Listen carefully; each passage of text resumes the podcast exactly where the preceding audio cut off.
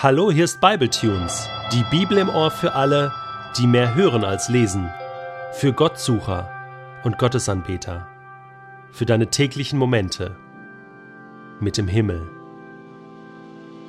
Der heutige Bibletune steht in Apostelgeschichte 21, die Verse 1 bis 6 und wird gelesen aus der neuen Genfer Übersetzung. Schließlich mussten wir uns von ihnen trennen, so schwer es uns auch fiel. Unser Schiff legte ab und wir kamen auf direktem Weg zur Insel Kos. Am folgenden Tag erreichten wir Rhodos und von dort ging es nach Patara. In Patara fanden wir ein Schiff, das auf der kürzesten Route über das offene Meer nach Phönizien fuhr. Mit diesem Schiff setzten wir unsere Reise fort. Zypern kam in Sicht, aber wir steuerten südlich an der Insel vorbei, immer mit Kurs auf Syrien und legten schließlich in Tyrus an. Dort musste das Schiff die Ladung löschen. Wir suchten die Jünger auf, die in Tyrus wohnten, und blieben eine Woche lang bei ihnen. Der Heilige Geist hatte ihnen gezeigt, welche Gefahren Paulus in Jerusalem drohten, und sie warnten den Apostel eindringlich vor einer Weiterreise. Trotzdem brachen wir, als die für unseren Aufenthalt vorgesehene Zeit um war, wieder auf.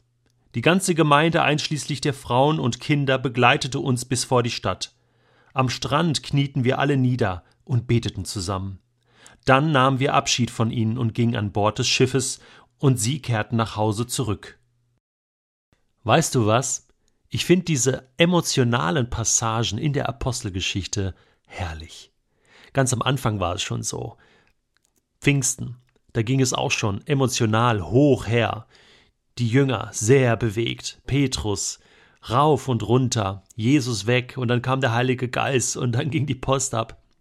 Und jetzt hier bei Paulus auch. Das ist nicht nur ein nüchterner Bericht von Lukas, ja, wie Paulus sein Ding durchgezogen hat, sondern zeigt eigentlich auf, was da auf verschiedenen Ebenen passiert. Und diese emotionalen Teile, hier Ende Kapitel 20, wo sich Paulus verabschiedet von seinen Freunden, im Grunde ja von seiner geistlichen Familie in Ephesus, das ist Wahnsinn. Und Lukas hat das miterlebt. Ja, er berichtet das ja in der Wir-Form, ne? dann brachen wir auf, heißt es, schließlich mussten wir uns trennen, ja, irgendwann mussten wir weiter, so schwer es uns auch fiel. Da war etwas zusammengewachsen über die Jahre und das zeigt auf, dass das Reich Gottes nicht nur irgendwie ja ein Team ist oder eine Mannschaft, sondern das ist Familie. Da sind Kinder Gottes zusammen, die zu einer Familie gehören, da schweißt der Heilige Geist eine Gemeinschaft zusammen, die unzertrennlich ist, die, die, die, die das Herz berührt. Und da werden Tränen geweint und da will man einander am liebsten nicht loslassen, denn das sind ewige Freundschaften, die hier geschmiedet werden. Ewige Freundschaften. Ich habe das schon sehr, sehr oft erlebt. Freundschaften, die ich vorher, als ich noch kein Christ war, nie so kennengelernt habe. Ich habe auch Freunde gehabt, natürlich. Und das will ich jetzt auch nicht ähm, misskreditieren und sagen, das waren keine echte Freundschaften. Im Gegenteil. Aber das Reich Gottes, Freunde Gottes zu sein, zur Familie Gottes zu gehören, das ist noch mal eine andere Liga. Da weiß man plötzlich, hier geht es um eine Ewigkeit. Mit diesen Menschen werde ich die Ewigkeit verbringen. Und ich finde das toll, wie die Emotionen hier hochkochen. Das war bei Jesus auch so. Er hat auch oft geweint, er hat um Jerusalem geweint, er hat auch um seine Jünger getrauert und gebangt und sich gefreut mit ihnen, wenn sie Tolles erlebt haben. Und Leid und Freud, ja, das wird miteinander geteilt und das ist ja auch so. Ja, man kann sagen, ja, das ist doch ganz normal, aber ich finde das toll, dass Lukas das berichtet, dass er das mit einbaut. Und das ist jetzt in der nächsten Szene ganz genauso. Ja, da treffen sie irgendwelche äh, quasi wildfremden Geschwister auf Tyrus. Ja, oder in Tyrus, Syrien. Und der Heilige Geist hat ihnen gezeigt, hey Paulus, pass auf, Jerusalem, ja, ist gefährlich für dich, gefährliches Pflaster. Und Paulus war ja auf seiner Reise nach Jerusalem. Und, ähm, und Paulus ließ sich aber nicht beirren, komme ich gleich nochmal drauf zurück, äh, muss jetzt diesen Weg weitergehen. Und dann heißt es, ähm, sie knieten am Strand nieder und beteten. Ist das nicht ein tolles Bild, was da passiert? Sie knien nieder, sie kennen sich gar nicht. Wildfremde Leute im Grunde genommen. Nein, sie sind nicht wildfremd, sie sind Kinder Gottes.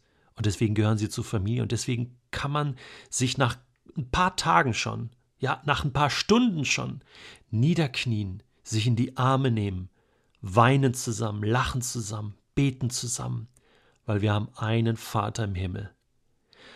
Und das ist das Prinzip, wie Gott sein Reich baut, seine Gemeinde baut, und zwar weltweit. Egal wo du bist.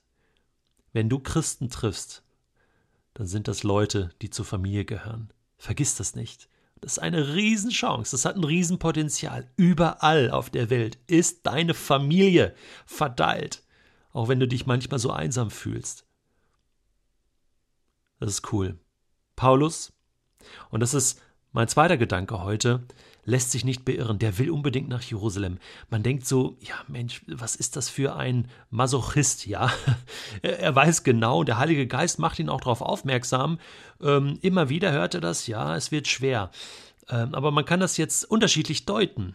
Man könnte jetzt sagen, der Heilige Geist sagt das, um zu warnen, zu sagen, oh, geh bloß nicht, da wartet Gefahr. Paulus macht das aber anders. Er sagt, ähm, okay, dann weiß ich wenigstens, was auf mich zukommt. Ich kann mich innerlich vorbereiten, aber ich sehe das jetzt nicht als Signal, dass ich meine Reise abbrechen muss. Ich weiß, Gott schickt mich dahin, aber er klärt mich vorher auf, was da auf mich wartet. Das ist nur fair. Ja, das sind zwei unterschiedliche Wege, wie man mit dem umgehen kann, was Gott einem sagt. Man kann ja zum Beispiel nach dem Prinzip leben, jedem Hindernis und jedem Widerstand aus dem Weg zu gehen. Ja, wenn Jesus das gemacht hätte, ich meine, dann wäre der nie am Kreuz angekommen. Nie.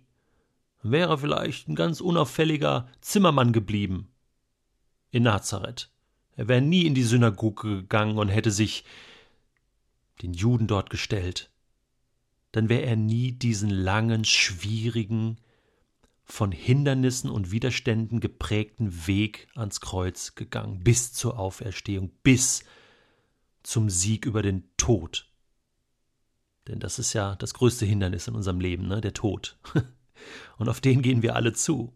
Jesus sagt einmal, hey, wenn da ein Berg ist, dann musst du den Glauben aufbringen im Gebet und es ist ein kleiner Glaube, zu sagen, heb dich hinweg. Es gibt eine Lösung für das Hindernis. Geh auf den Berg zu. Mit Gottes Hilfe, mit Gottes Kraft. Und Paulus geht diesen Weg. Er weiß, er muss nach Jerusalem. Jesus wusste das auch. Und manche Hindernisse sind dafür da, dass du stärker wirst in deinem Glauben, dass du Gottes Kraft erlebst und merkst, ja, alleine hätte ich das gar nicht schaffen können. Diesen Widerstand, der war viel zu stark, aber Gottes Kraft ist größer. Mit meinem Gott springe ich über Mauern, schreibt David mal in einem Psalm. Genau, und das erlebst du nur, wenn du nicht unten durch die Hürde durchkrabbelst oder drumherum läufst. So kommst du nie am Ziel an. Wenn du dein ganzes Leben lang immer versuchst, den Widerständen aus dem Weg zu gehen oder den Gefahren, den möglichen Risiken, dann wirst du nichts bewegen. Du bleibst blass. Und Gott möchte Farbe in dein Leben bringen. Gott möchte, dass du kraftvoll lebst, dass du, dass du mutig lebst. Das ist mutig, was Paulus hier macht. Er sagt, ja, ich weiß, es wird gefährlich in Jerusalem, aber ich muss dahin. Ich muss dahin. Das heißt nicht, dass man, dass man draufgängerisch sein soll oder, oder unachtsam oder etwas wagen soll, was so viel Risiko birgt, dass, dass andere dadurch in Gefahr geraten.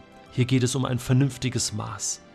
Und das ist bei jedem verschieden. Aber ich möchte dir Mut machen, den Mut aufzubringen, die Wege mit Gott auch wirklich zu gehen. Und zwar bis ans Ende.